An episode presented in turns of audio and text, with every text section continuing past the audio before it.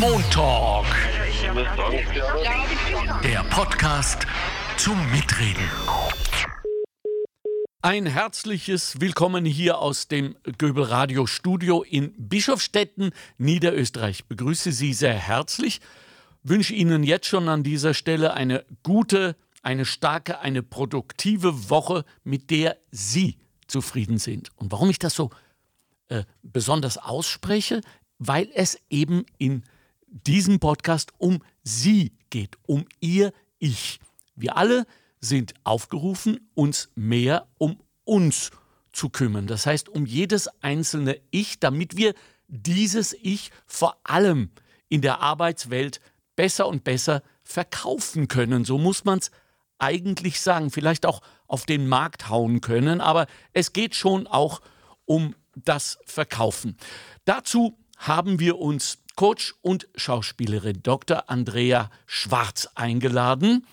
Und mit ihr werde ich jetzt besprechen, was dahinter steckt, hinter diesem Ich, ob es Strategien gibt, die eigene Persönlichkeit zur selbstbewussten Marke zu machen. Ich glaube, da liegt es im Selbstbewussten.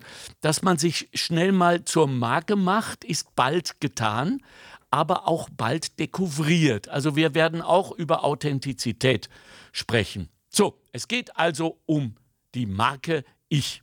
Und wir haben dazu selbstverständlich, wie immer, eine Faktenbox. Hören Sie mal. Eine Marke ist mehr als nur ein Name oder ein Symbol.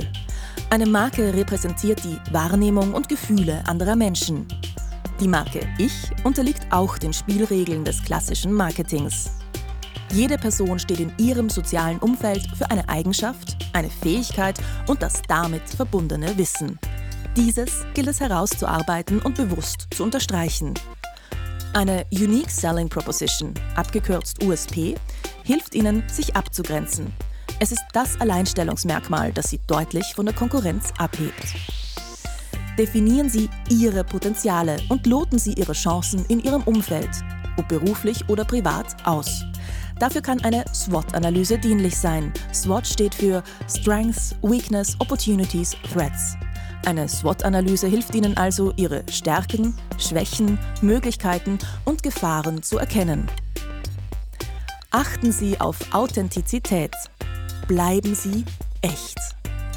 Auch wie man kommuniziert, ist einer der wesentlichsten Faktoren im Selbstmarketing. So können Multiplikatoren gewonnen werden, welche ihre einzigartigen Eigenschaften erkennen und weitertragen. Quellen: Wikipedia, Grundlagen des Marketing. Danke, Bettina Schabschneider, wie immer, für diese Fakten, Faktenbox. Äh, Dr. Andrea Schwarz, hallo und vielen Dank hallo. für Ihre Arbeit und Ihre Zeit. Die, dieser USP, Unique Selling Proposition, also das sogenannte Alleinstellungsmerkmal unser, das ja jede Persönlichkeit haben sollte im, im Arbeitsleben draußen, ist das nicht insofern ein Pleonasmus, als wir ja sowieso alle unterschiedlich und wirklich und wahrhaftig individuell sind. Geht es da nicht nur vielleicht darum, diese Individualität auch nach außen zu tragen? Genau. Hm. Also es ist äh, natürlich, dass jeder Mensch äh, individuell ist und äh, das Problem ist aber, dass wir erziehungsbedingt und auch kulturbedingt bedingt äh, dazu neigen, unsere Alleinstellungsmerkmale hinten anzustellen, um in einer anonymen Masse unterzugehen. Denn wenn Sie jetzt überlegen, in der Schule, im Büro, im Alltag fällt man ja eher unangenehm auf, wenn man sehr individualistisch unterwegs ist.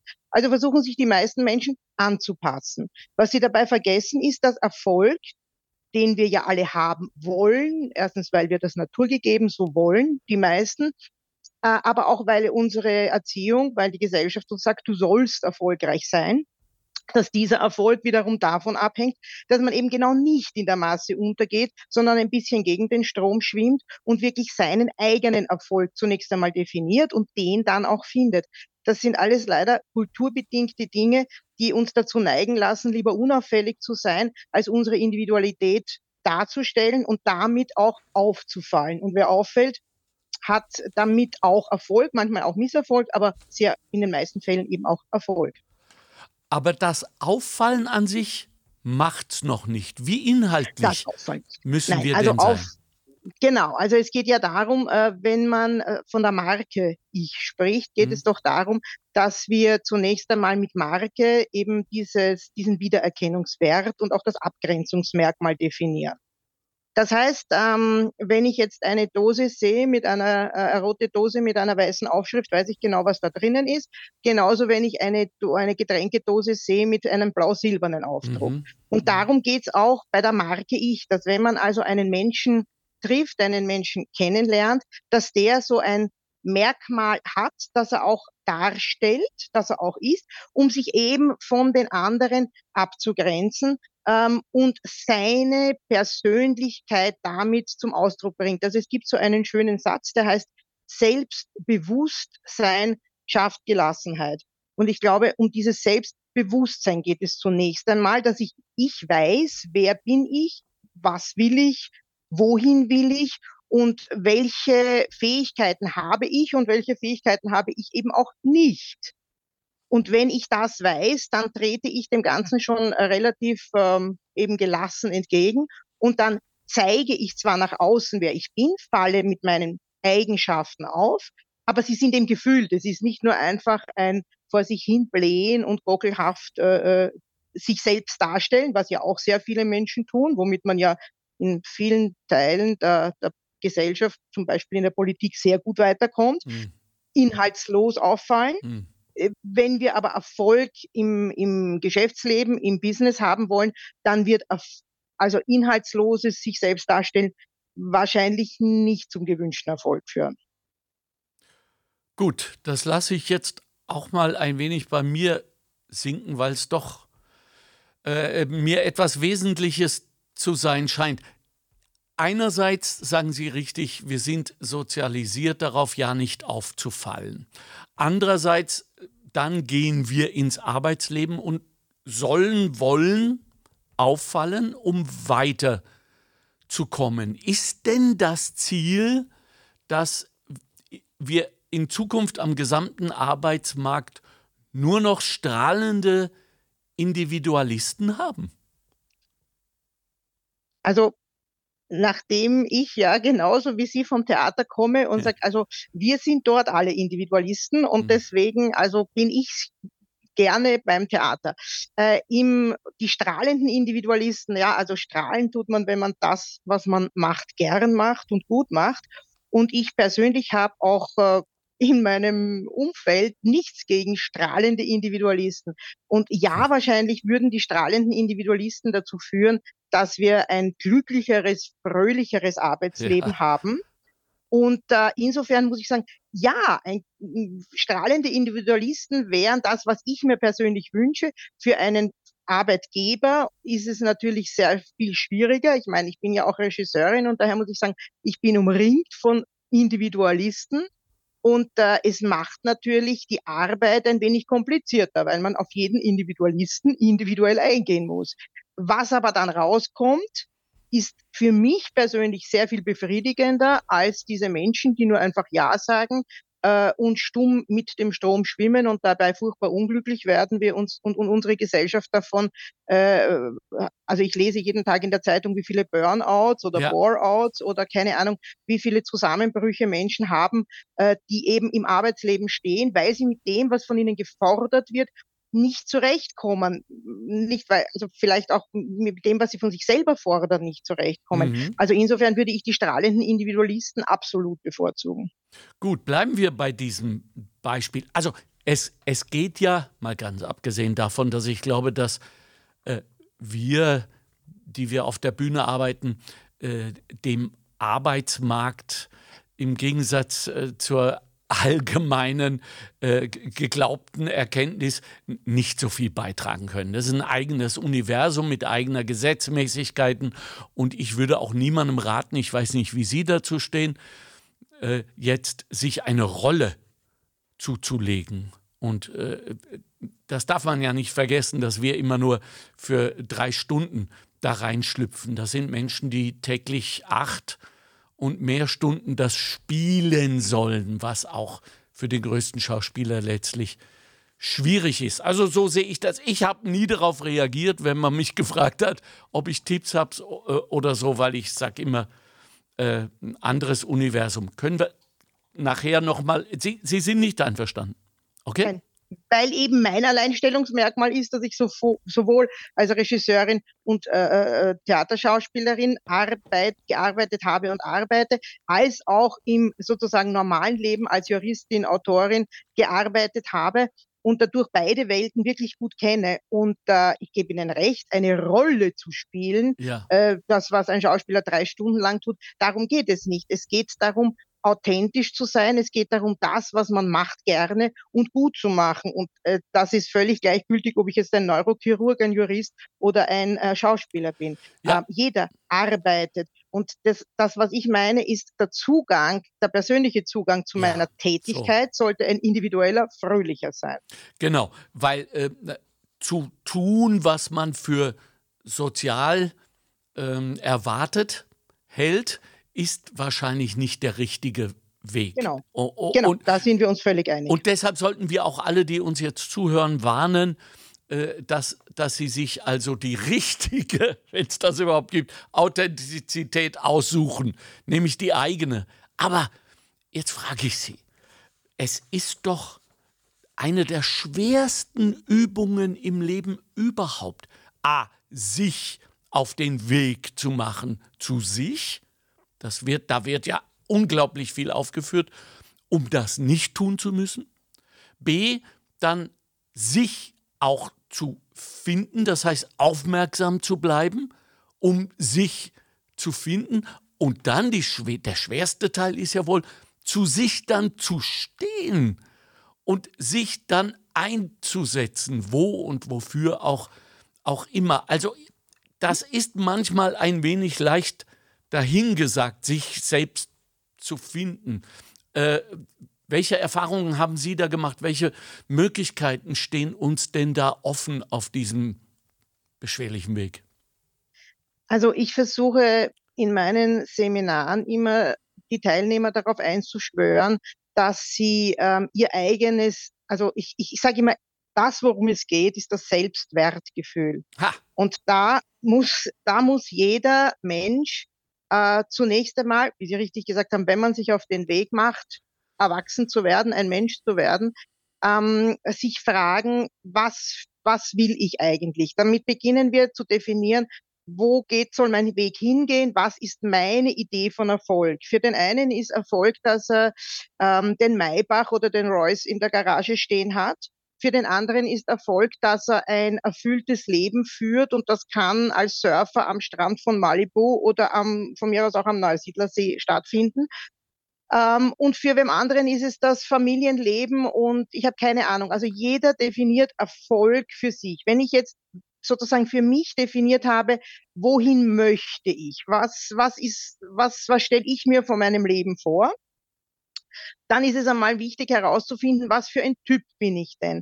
Denn ähm, äh, es gibt so psychologische ähm, Thesen, die sagen, also es gibt Menschen, die sich eben mehr über ihre Leistung definieren und es gibt Menschen, die sich mehr, äh, die sich darüber definieren, dass sie sagen, ich bin und ich mache, was mir gefällt und das ist gut für mich. Ja? Wenn ich jetzt ein sehr leistungsorientierter Mensch bin, dann wird die Erfolgsdefinition eine andere sein als die des äh, Selbstliebenden, der sich selber genug ist und der ähm, eben äh, wahrscheinlich Erfolg auch in einer völlig anderen Weise als der, als der Leistungsorientierte definiert.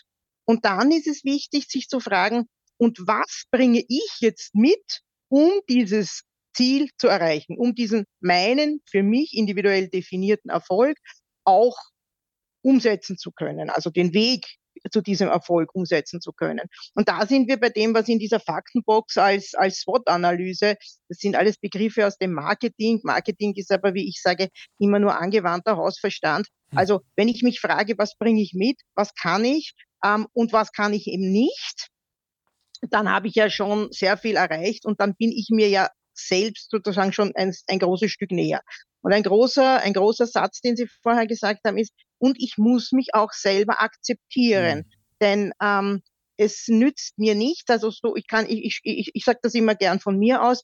Ähm, ich bin am Klavier wohl das untalentierteste, was es gibt. Ich hatte ganz berühmte Klavierlehrer und sie waren sich alle einig, ich war sehr hübsch, aber sehr untalentiert.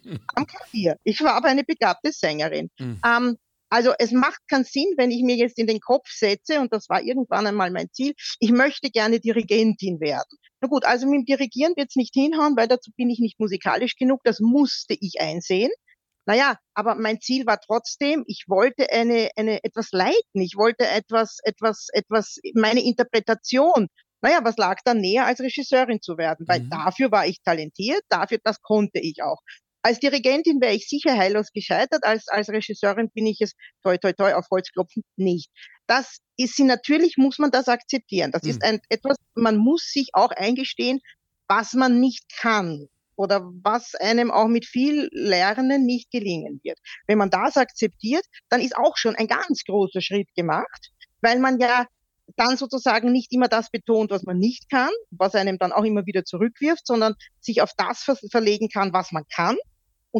Da hat man dann auch Erfolg.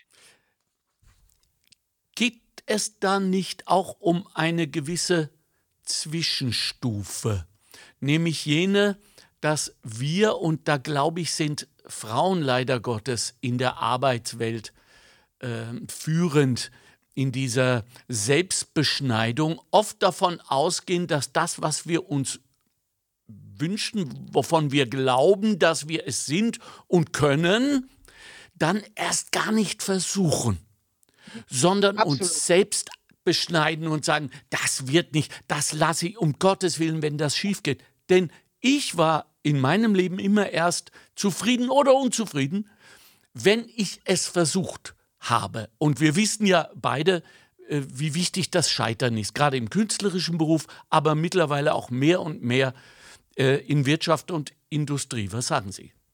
Da sind wir, da sind wir uns einig. Ich finde auch, Scheitern gehört zu jedem Erfolg und ähm, der berühmte Satz mit dem äh, Aufstehen und Krönchen ja. richten und weitergehen, der hat schon was.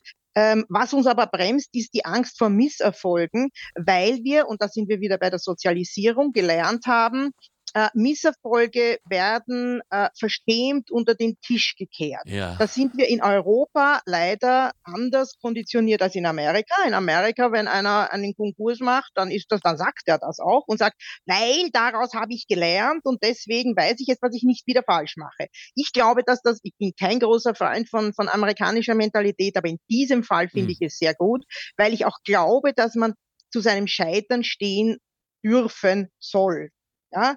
Ähm, bei uns in der Gesellschaft ist es aber nicht so. Wer scheitert, versucht es unter den Tisch zu kehren und man, äh, man versucht eher sozusagen es zu verbergen, dass man gescheitert ist. Was ich ganz blöd finde, weil eben auch Scheitern ein großer Lernprozess ist. Und da, gerade wenn man aus einem Scheitern weitergeht, wie Sie richtig gesagt haben, lernt man am meisten und man zeigt auch, dass man sich sozusagen etwas bewusster geworden ist und wir sind wieder beim Selbstbewusstsein. Und leider haben Sie völlig recht, dass Frauen dazu neigen, äh, durch die Sozialisierung immer noch sich viel weniger zu trauen als Männer. Ich habe zum Beispiel Krankenhäuser verwaltet, viele Jahre als in meiner Tätigkeit als Juristin. Und ich habe mich immer gefragt, warum es so ist, dass also zwei Drittel, nein, nein, 90 Prozent des Pflegepersonals Frauen waren. Mhm. Aber 95 Prozent der Pflegedienstleiter, nämlich der, der Leiter, waren Männer. Mhm. Ja. Und das Problem liegt sicher daran, dass eben Frauen sich A, weniger zutrauen, ganz grundsätzlich, weil wir so immer noch so erzogen werden. Es hat aber auch oft sehr, sehr oft damit zu tun, dass wir an eine gläserne Decke mhm stoßen, weil man eben sagt, ja, Frauen kriegen Kinder und für Leitungsfunktionen will ich niemanden, der schwanger ist. Natürlich sagt man das nicht offen, aber in Wirklichkeit denkt man das so, ja. Also ich glaube, bei Frauen ist es natürlich mehrfach bedingt, dass Frauen scheitern und viele Dinge sagt man uns ja auch als Mädchen, das tut eine Frau nicht. Eine Frau ist nicht laut zum Beispiel. Ja, mhm. also in der Erziehung werden wir Mädchen dazu immer noch angehalten, leise und dezent zu sein. Einem Mann oder dem Buben sagt niemand, sei nicht laut. Ja. Und damit ähm, hat man schon ein ganz anderes Auftreten. Und ich kann mich, ich kann mich also erinnern, ich habe also jahrelang immer wieder gehört, wenn ich irgendwo durch meine Tätigkeit, also ich meine Tätigkeit, ich habe ich war zuerst beim Theater, dann habe ich als Juristin gearbeitet und dann bin ich wieder zum Theater zurückgekehrt.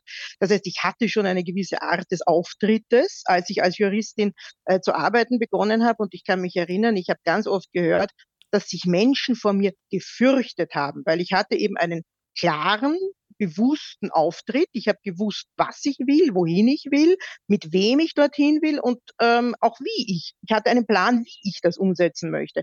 Und das ist man zum Beispiel bei Frauen nicht gewöhnt. Man ist bei Frauen gewöhnt, dass sie dezent, freundlich, sehr lieb, äh, sehr diplomatisch. Ja, das kann bei manchen Frauen auch zum Erfolg führen und in manchen Berufen wahrscheinlich auch, vielleicht. Ähm, das ist aber mit ein Grund, warum Frauen, weil sie zu dezent, zu diplomatisch sind, nicht sofort hier schreien, wenn gefragt wird, wer kann das? Und dadurch dann der Mann zum, zum äh, zukommt.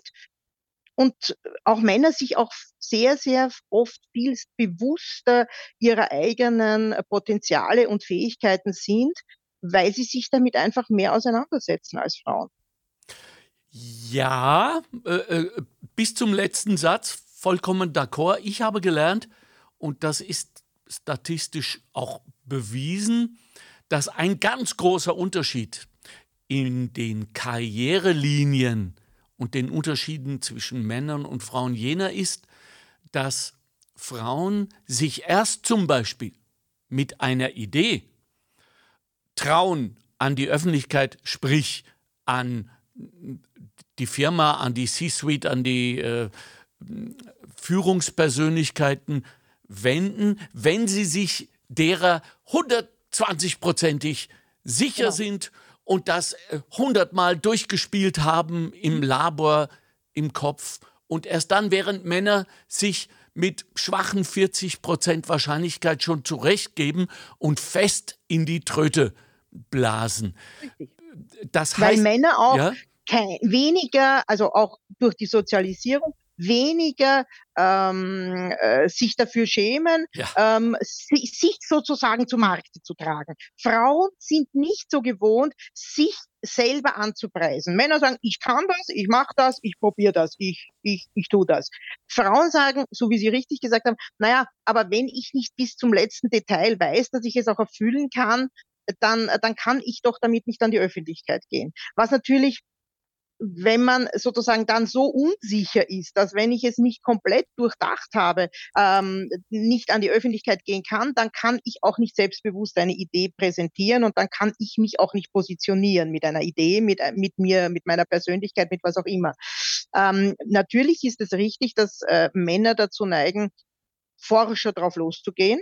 Nur auch das können wir Frauen ja lernen. Also ich meine, das ist ja nichts, wo, was ich so stehen lassen muss und sage, weil das ist ein Mann, und deswegen äh, ist er stürmisch und ich bin eine Frau und ich kann das nicht. Also wenn ich den Charakter dazu habe und in meiner Persönlichkeit die Anlage finde, dann äh, kann ich auch lernen und das ist es, was ich auch versuche, äh, meinen Seminarteilnehmern immer zu vermitteln. Wenn ich dieses, diesen Wesenzug in mir finde, in mir habe, dann kann ich ihn auch entwickeln. Wenn ich ihn nicht habe, dann muss ich mal was anderes suchen. Wie komme ich denn drauf, dass ich ihn habe? Sollten wir nicht davon ausgehen, dass jede ihn grundsätzlich hat und dann durchs Scheitern vielleicht sich überlegt, einen anderen Weg zu gehen? Weil ich sage Ihnen, warum ich so kritisch bin jetzt, weil ich spüre, ich höre förmlich viele Frauen, viele Mädchen sagen, ja, ich habe das bestimmt nicht um diese Mühsal, und das müssen wir auch dazu sagen, es ist mühselig, es fällt nicht vom Himmel, äh, es ist auch mitunter unangenehm, nach vorne zu preschen, aus dem Weg gehen will und sagt, ich habe gar kein Talent zum Anführen. Was sagen Sie denen? Ja, nur wenn jemand, wenn jemand sagt, ich habe aber doch gar kein Talent zum Anführen, dann hat er für sich ins, für seinen persönlichen Erfolg offensichtlich nicht definiert, dass er auch ein Anführer werden möchte. Und jetzt muss ich eines sagen, ich glaube, wir dürfen auch niemanden vergewaltigen mhm. dazu, dass jeder Mensch äh, zum Anführer geboren ist. Denn ich kenne unglaublich intelligente Menschen, wirklich gut sind in der zweiten Reihe und auch wirklich glücklich sind in der zweiten Reihe, in der ersten Reihe aber total unglücklich sind und dort verkommen. Die haben ihren Erfolg und ihr, die sind sich dessen bewusst, dass sie als Anführer nicht taugen. Das muss man auch zulassen. Es ja. ist in Ordnung, wenn wir nicht alle Anführer sind. Ich persönlich glaube, es gibt viel zu viele Menschen, die sich gezwungen fühlen, Anführer zu sein und mhm. es in Wirklichkeit nicht empfinden. Ja. Und wenn es jemand nicht empfindet, dann soll er es auch nicht tun. Also er darf gern in der zweiten, dritten, fünften Reihe, das war das, was ich ganz am Anfang gemeint habe, wir müssen, um, um unser Selbstbewusstsein zu entwickeln, einmal definieren, was ist sozusagen, was, wohin will ich überhaupt im Leben? Wenn ich damit zufrieden bin, Surfer am Strand zu sein, dann brauche ich all diese Fähigkeiten gar nicht in mir suchen und entwickeln und, und mein Potenzial sozusagen dahin gehen. Da muss ich nur schauen, kann ich von der Hand im Mund leben, kann ich damit glücklich sein und freut mich die, die Sonne mehr als eben das tolle Auto in der Garage. Wenn dem so ist, ist das doch zulässig. Wir müssen nicht alle Anführer sein und wir müssen auch nicht alle Führungspersönlichkeiten sein. Wir müssen uns nur dessen bewusst sein, was wir wollen. Und ich glaube, das Unglück ist zu sagen, ich muss jetzt Anführer spielen, ich bin's aber gar nicht. Das macht unglücklich, genauso wie es unglücklich macht zu sagen, ich wäre so gerne ein Anführer, aber ich war es ja nicht wir. Mhm. Das macht auch unglücklich. Mhm. Also ich glaube, jeder Mensch, das, deswegen sage ich, Selbstbewusstsein schafft Gelassenheit. Ich muss wissen, will ich ein Anführer sein? Dann muss ich schauen, wie ich dahin komme. Wenn ich aber das gar nicht möchte, dann muss das auch zulässig sein, es eben nicht zu wollen. Ja. Wenn mir eine Frau ja. sagt, ich finde es toll, ich bin zu Hause, habe drei Kinder, habe einen Mann, den ich versorge, mache meinen Haushalt und du daneben auch noch im Garten arbeiten und das macht mich glücklich, ist das wunderbar. Es muss nicht jede Frau Generaldirektorin von einer Bank werden.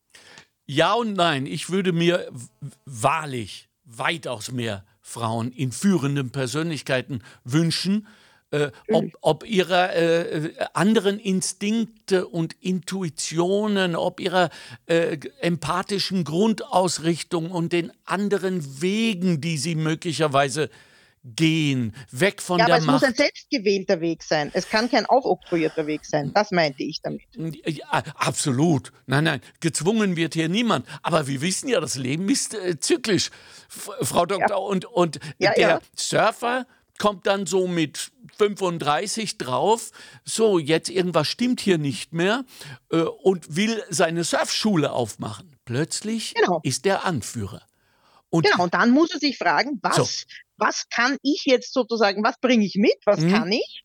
Also zum Beispiel, ich bin ein toller Surfer, aber ich habe keine Ahnung von Wirtschaft. Ja. Naja, dann suche ich mir jemanden, der mir dieses Wirtschaftswissen entweder vermittelt, weil es mich interessiert und ich will es lernen, ja. oder ich versuche, ich suche jemanden, der es substituiert und der es einfach kann und mit dem schließe ich mich zusammen. Ich kann weiterhin surfen, der macht mir die Wirtschaft. Oder er sagt, so, und jetzt beginne ich eine Ausbildung und lerne jetzt Buchhaltung und mache das alles, weil eigentlich möchte ich gar niemanden an mein Geld heranlassen. Äh, ja, aber er muss sich dessen bewusst sein, was kann er und wohin will er damit. Ja, also ich habe jetzt äh, bei der Lektüre in der Vorbereitung zum Thema ähm, etwas gefunden, also äh, diese äh, USB-Geschichte, ja. einmal mehr eine Erfindung aus Harvard, Oliver äh, die, ja, die gesamten es ist USA. das Alleinstellungsmerkmal. Ja, es genau. Ist, ja. Das Alleinstellungsmerkmal. Und äh, da hat ja äh, Robert Kaplan mitgearbeitet, wesentlich. Ne? Der Vater mhm. dieser Scorecard-Philosophie, äh, wir kennen das. Und da geht es dann plötzlich darum, und das finde ich faszinierend, äh, um die Umwandlung von Schwächen in Stärken, von Risiken in Chancen beziehungsweise die Neutralisierung von Risiken oder Schwächen. Das heißt, wir sind ja, vielleicht würde man sagen, äh, fluide Charaktere. Ich glaube fest daran, dass man seinen Charakter, seine Persönlichkeit und natürlich auch seine Wünsche und Ausrichtungen im Zuge seines Lebens mehrmals ändern kann. Also ich glaube auch, dass man sie ändert. Hm. Ähm, ich glaube, dass man, also ich glaube, dass man Fähigkeiten ändern kann. Okay. Ähm, weil man etwas dazulernt, weil man eben ein, eine, eine Schwäche, die man hat, äh, oder die man als die man selber als Schwäche empfindet, ja. plötzlich äh, merkt, ähm, die sind in gewissen Bereichen ist es vielleicht eine Schwäche. Also ich, ich, ich sage das wieder von mir aus. Ähm, es ist sicher zum Beispiel im normalen Alltag ist äh, die Tatsache, dass ich eine sehr laute, sehr feste und, und, und natürlich auch gestützte Stimme habe, wird für manche sehr erschreckend sein, weil sie finden, das ist zu laut und das ist zu erschreckend. Auf der Bühne ist es natürlich ein Pluspunkt und ich habe also äh, aus einer Schwäche des, des normalen sozialen Lebens eine Stärke im Beruf gemacht. Ja. Also so kann man das, so kann das, glaube ich, jeder. Und so gibt es viele Dinge, die auf dem einen Gebiet eine Schwäche sind, auf dem anderen Gebiet aber eine Stärke sind. Ähm, die Verbissenheit, also man, man muss auch, man muss auch sagen, man muss Dinge nicht immer negativ bewerten. Also es gibt zum Beispiel die, es hat mir einmal eine, eine Seminarteilnehmerin gesagt, na ja, also eine meiner Schwächen ist sicher, ich bin so verbissen. Mhm. habe ich gesagt, okay, ähm, aber warum formulieren Sie denn, ich bin verbissen, warum formulieren Sie denn nicht, ich habe die Fähigkeit, an etwas dran zu bleiben. Dann ist es nämlich positiv formuliert und Sie empfinden es auch gleich nicht mehr als Schwäche, sondern es ist eine Stärke, die Sie ausmacht. Sie sind nämlich jemand, der nicht aufgibt. Ja. Naja, naja, wenn man das so sieht, ja, und deswegen, ich glaube, es ist ja auch immer eine Frage der Sichtweise. Also, äh, wie ich eine Schwäche sozusagen als definiere ich etwas als Schwäche oder definiere ich etwas als eine Fähigkeit, unbewertet. Also ich bin ja überhaupt dafür, dass man Dinge viel weniger bewertet, sondern Dinge ähm, einmal feststellt und dann erst im Kontext äh, bewertet und nicht ad hoc schon bewertet, ebenso wie ich dieses Beispiel gesagt habe, ich bleib dran, ich habe eine laute Stimme. Menschen haben also ich, das selbst, wir sind wieder beim Selbstbewusstsein. Ich, ich komme um das nicht herum, ja. Ich muss mir klar sein, was, was zeichnet mich aus? Dann habe ich auch mein Alleinstellungsmerkmal. Und dann muss ich sagen, in dem Kontext ist es positiv oder negativ. Und wenn es negativ ist und ich weiß, dass ich es habe, naja, dann überbetone ich es halt nicht, sondern dann stelle ich es etwas weiter hinten an. Naja, und plötzlich wird aus einer Schwäche ein Neutron oder mhm. vielleicht sogar eine Stärke, wenn dann wer gesucht wird, der zum Beispiel genau das kann. Mhm. Mhm. Also.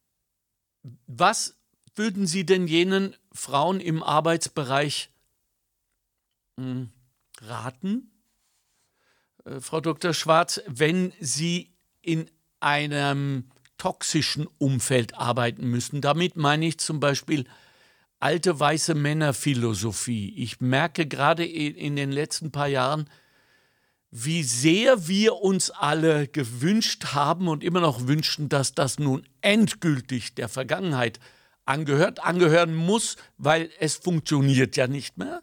Also auch von den KPIs her, es funktioniert nicht mehr zu brüllen, es aber nicht können, weil sie ihrerseits einerseits so erzogen wurden und andererseits diese Sozialisierung selbst auf der WU noch mitbekommen haben. Was ja. soll eine Frau tun, wenn sie sagt, ich halte das nicht mehr aus, so kann man mit uns, mit mir nicht umgehen?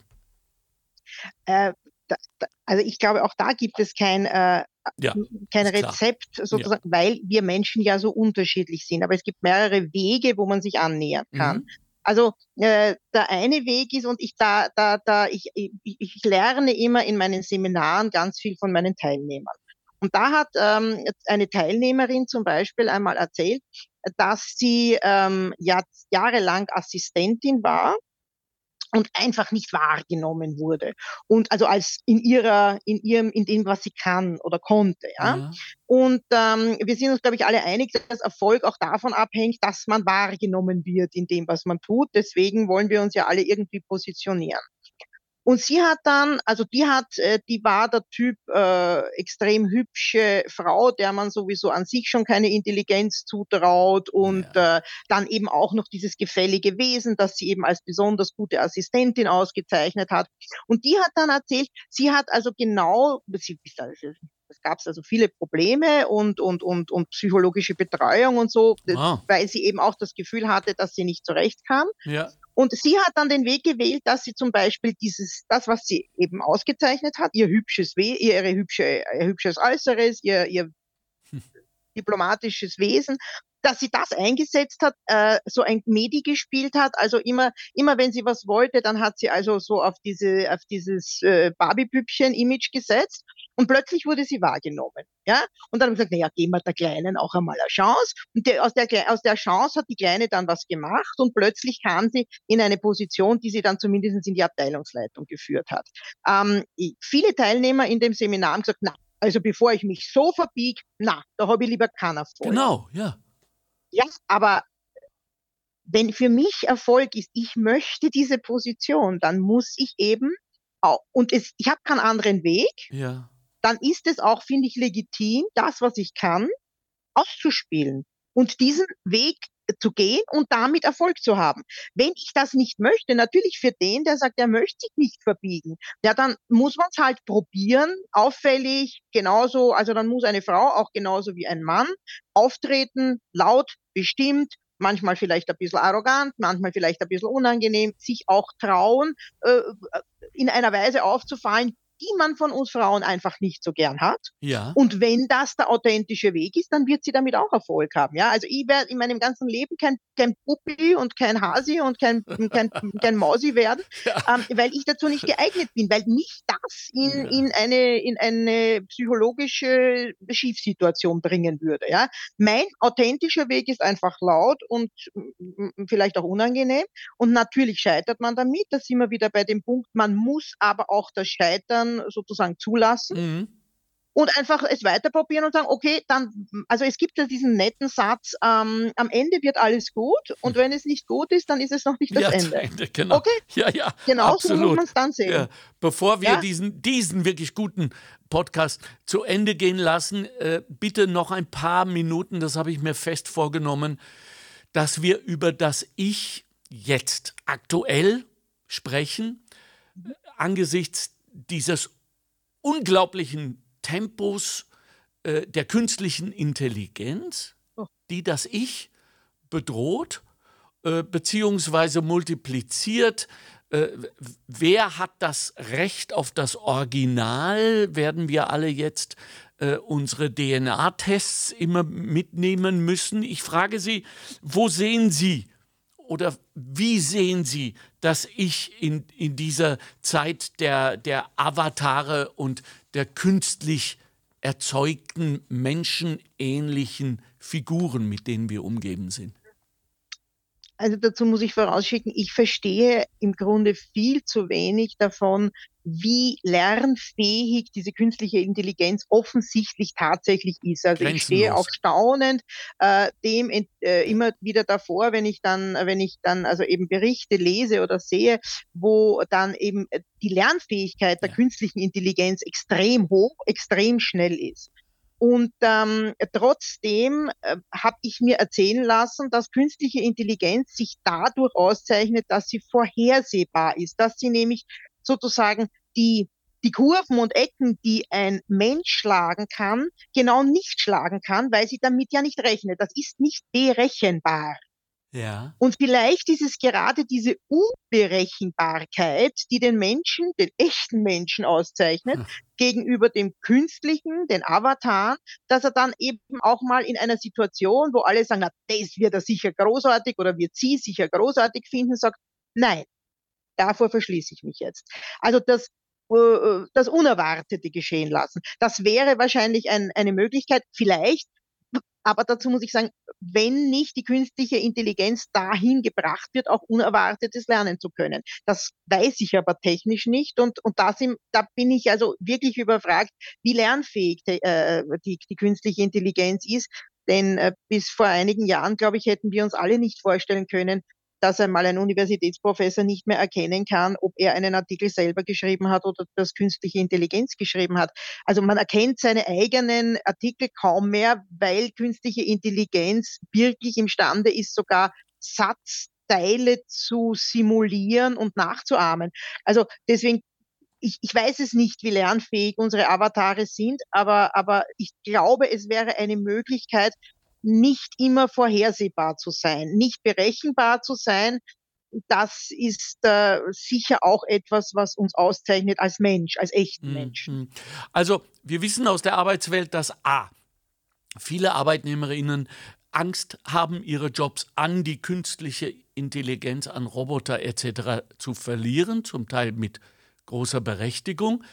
Äh, wir wissen andererseits, dass jene, die sich für künstliche Intelligenz, Roboter statt Menschen entscheiden, auch dafür Gründe haben. Einer ist, man traut sich es kaum zu sagen, aber es ist so, Roboter werden nicht schwanger und äh, gründen keine Gewerkschaften. Werden da, auch nicht krank. So. Wer, stell, ja, also das ist das, äh, das ist sicher etwas. Wir Menschen sind halt in unserer in unserer Physis anfällig das ist ein Roboter nicht und mhm. vor allem äh, es ist äh, es, es gibt auch diese sogenannten Überlastungssyndrome, äh, die wir ja jetzt zusehen. Natürlich zuerst der Pandemie, mit mhm. der wir nicht gerechnet haben, dann ein, ein, ein Krieg, mit dem niemand mehr gerechnet mhm. hat. Ähm, das sind alles Dinge, die den Menschen in seiner in seiner in seinem Innersten so unglaublich aufwühlen, dass wir alle sehr, sehr viel anfälliger sind und ich behaupte sogar wie eine, wie eine Generation vor uns, die eben nicht Pandemie erlebt hat, die auch keinen Krieg erlebt hat. Mhm. Also ich meine, wir, auch wenn wir ihn jetzt Gott sei Dank nicht erleben, sondern im, Nach in den Nach im Nachbarland haben, mhm. aber er ist uns doch schon sehr nahe und er macht uns doch, wenn wir normal empfindende Menschen sind, auch Angst. Ähm, und ich glaube, das kann man bei Robotern natürlich auch ausschalten. Die sind nicht anfällig, die verrichten ihre Tätigkeit unabhängig davon, wie es ihnen geht. Aber auch das macht ja einen Menschen aus, dass er eben manchmal besonders gut ist und manchmal besonders schlecht.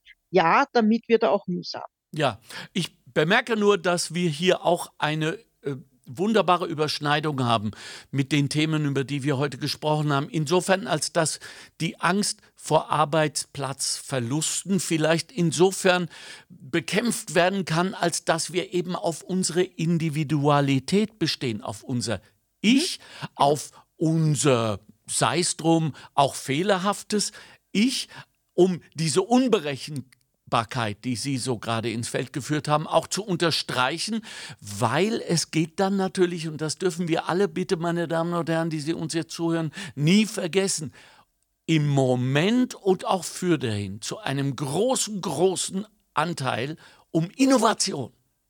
Wir müssen beim Innovationsspiel mitmachen, sonst ziehen uns die Chinesen links und rechts jeden Donnerstag vorbei. Innovation heißt Ideen zu haben. Roboter haben bis auf weiteres keine Ideen. Sie müssen zuerst gefüttert werden. Das heißt also, das eigene Ich sorgt dafür, dass ich nicht durch einen Roboter ersetzt werden kann, wenn ich es nur für mich akzeptiere, erforsche zunächst und dann auch nach außen trage. Habe ich das richtig gesagt, Frau Doktor? Ganz genau. Also ich sehe das ganz genauso okay. und deswegen war ich auch, habe ich auch von Anfang an gesagt, ähm, das, was uns ausmacht, ist sozusagen die, Sie haben gefragt, ob wir, ob wir umringt sein wollen von glücklichen Individualisten. Ja, ja ja, ja. die Individualisten sind es, die, die, ja, die also sozusagen, wenn geht, ja. Glückliche, aber äh, auch ein, also ein, ein, ein gerade im Scheitern begriffener Individualist ist mir immer noch lieber als, als sozusagen jemand, der versucht, äh, einem, einem gesellschaftlichen Ideal, Ideal hinterherzuhetzen, das ihm nicht, nicht glücklich macht. Ja, Wunderbar. Also ähm, wir, wir haben es in Rekordzeit geschafft, es wirklich auf den Punkt zu bringen und, glaube ich, auch unser Serviceangebot in diesem Montag äh, zu befolgen. Ich habe am Schluss noch etwas für Sie. Ich weiß nicht, ob Sie damit einverstanden sind, aber da gibt es ein strategisches Buch, äh, das ungefähr 2500 äh, Jahre alt ist und, soviel ich weiß, quasi in jedem Managerbüro im Regal steht. Es heißt Die Kunst des Krieges, ist von einem chinesischen General und Philosoph Junzi und der hat diesen Satz gesagt, den ich erstaunlich treffend finde, auch für unser Thema heute. Wenn du den Feind und dich selbst kennst, brauchst du den Ausgang von 100 Schlachten nicht zu fürchten. Wenn du dich selbst kennst, jedoch nicht den Feind, wirst du, wirst du für jeden Sieg, den du erringst, eine Niederlage erleiden. Wenn du weder den Feind noch dich selbst kennst, wirst du in jeder Schlacht unterliegen. Was sagen Sie? Ähm, ja, mhm. ich habe die ganze Zeit darüber gesprochen, dass wir uns über unsere Stärken ja. und Schwächen bewusst werden müssen. Ja. Das trifft ja genau das. Also wenn ich mich kenne, habe ich ja zu einem Großteil, habe ich schon einen großen Teil erfüllt. Und das natürlich eben beruflicher Erfolg auch bedeutet, dass ich mich damit auseinandersetzen muss, in welchem Umfeld kann ich denn meine Potenziale einbringen und in welchem Umfeld macht es auch Sinn, Menschen auf mich aufmerksam zu machen, Menschen darauf aufmerksam zu machen, was ich kann. Ähm, natürlich, wir, wir sind natürlich ein bisschen behaftet, weil das Ganze aus einer aus einem Kriegszusammenhang kommt, zu ja. sagen, naja, es geht hier um Schlachten und um Niederlagen und es geht aber also wenn ich sozusagen das Kriegerische jetzt hinten anstelle und sage, ich bewerte mal Krieg nicht als an sich schon etwas äh, äh, Übles, sondern ich sage, es geht bei den sogenannten Schlachten ähm, um Herausforderungen, um, um, um äh, Dinge, die, die zu lösen äh, gemacht sind und sehe die Schlacht jetzt als, äh, als ein berufliche Herausforderung, dann muss ich sagen, ja natürlich, das ist genau das, worum es geht. Ich muss wissen, was wird erwartet, was kann ich dafür tun und was bin ich auch bereit dafür zu tun. Und wenn ich das äh, weiß, dann brauche ich keinen Ausgang einer Schlacht mehr zu befürchten, weil ich ja gut vorbereitet ähm, hineingehe und mir dessen klar bin, wer ich bin und was ich dazu beitragen kann. Das ist auch immer das, wenn man gefragt wird. Sie haben ganz am Anfang wurde also angesprochen, die Marke Ich hilft uns vielleicht auch in Bewerbungsgesprächen, also nicht nur als Führungskraft, sondern vielleicht auch in Bewerbungsgesprächen. Ja, genau. ja natürlich, wenn Sie gefragt werden, um, natürlich, äh, ich glaube, in jedem Bewerbungsgespräch wird heutzutage die Frage gestellt, und warum sollen wir ausgerechnet Sie einstellen? Ich meine, ich glaube, die meisten Arbeitgeber sind halt froh, wenn sie überhaupt noch einen ja. Arbeitnehmer finden, der arbeitet. Aber trotzdem, also es gibt sehr viele, die dann sagen, warum sollen wir ausgerechnet sie nehmen? Auch für eine Ausbildung zum Beispiel, für einen Lehrlingsplatz mhm. oder so. Ähm, und dann ist es einfach ganz wichtig, und da sind wir bei der Schlacht, ja, ich muss wissen, was wird in diesem Unternehmen ich muss mich vorbereiten. Was wird in diesem Unternehmen gefordert und was kann ich dazu beitragen, dass, in diesem, dass es diesem Unternehmen auch gut geht? Und ähm, wenn ich dann sage, na ja, also wenn ich jetzt mich um eine Kochstelle bewerbe und ähm, äh, ich, ich, ich weiß, ich möchte einfach kochen, weil für mich Kochen etwas ganz Tolles ist und weil für mich Kochen etwas, ähm, ich, ich bin inspiriert und ich versuche da auch äh, etwas Neues zu machen, aber trotzdem sozusagen ist mir klar, dass äh, gewisse Voraussetzungen erfüllt sein müssen. Und wenn ich dann nur, wenn ich dann meine Stärken sozusagen dem Ausbildner oder dem potenziellen Arbeitgeber präsentieren kann, ähm, dann ist das genauso wichtig wie eine Führungskraft, der jetzt irgendeine wahnsinnig tolle, innovative Idee hat, sein Unternehmen vorwärts zu bekommen. Also es geht immer nur um den Kontext, ja, und dem muss ich sagen, was kann ich dazu beitragen und was macht mich so außergewöhnlich geeignet für diesen Job. Also als Kochlehrling wahrscheinlich wird es ausreichen, wenn ich gern koche und mich gerne unter Menschen bewege. Hm. Als Führungskraft wird das wahrscheinlich zu wenig sein, aber es kommt eben auf den Kontext drauf an. Ja. Danke für alles, was Sie heute beigetragen haben. Dr. Andrea Schwarz, Coach, Schauspielerin, Juristin, weiß, wie es geht, beziehungsweise hat Wehe und Wirtschaft. Habe ich auch noch studiert. Ja, ja. bravo. Also, äh, wenn Sie Hilfe brauchen, wenn Sie diesen äh, initialen Push brauchen, dann melden Sie sich entweder bei ihr, ich nehme an, Sie sind im Netz zu finden, mhm. Frau Dr. Schwarz.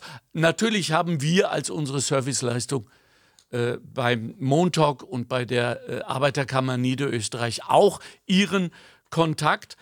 Äh, ich, ich bedanke mich. Ich habe was gelernt.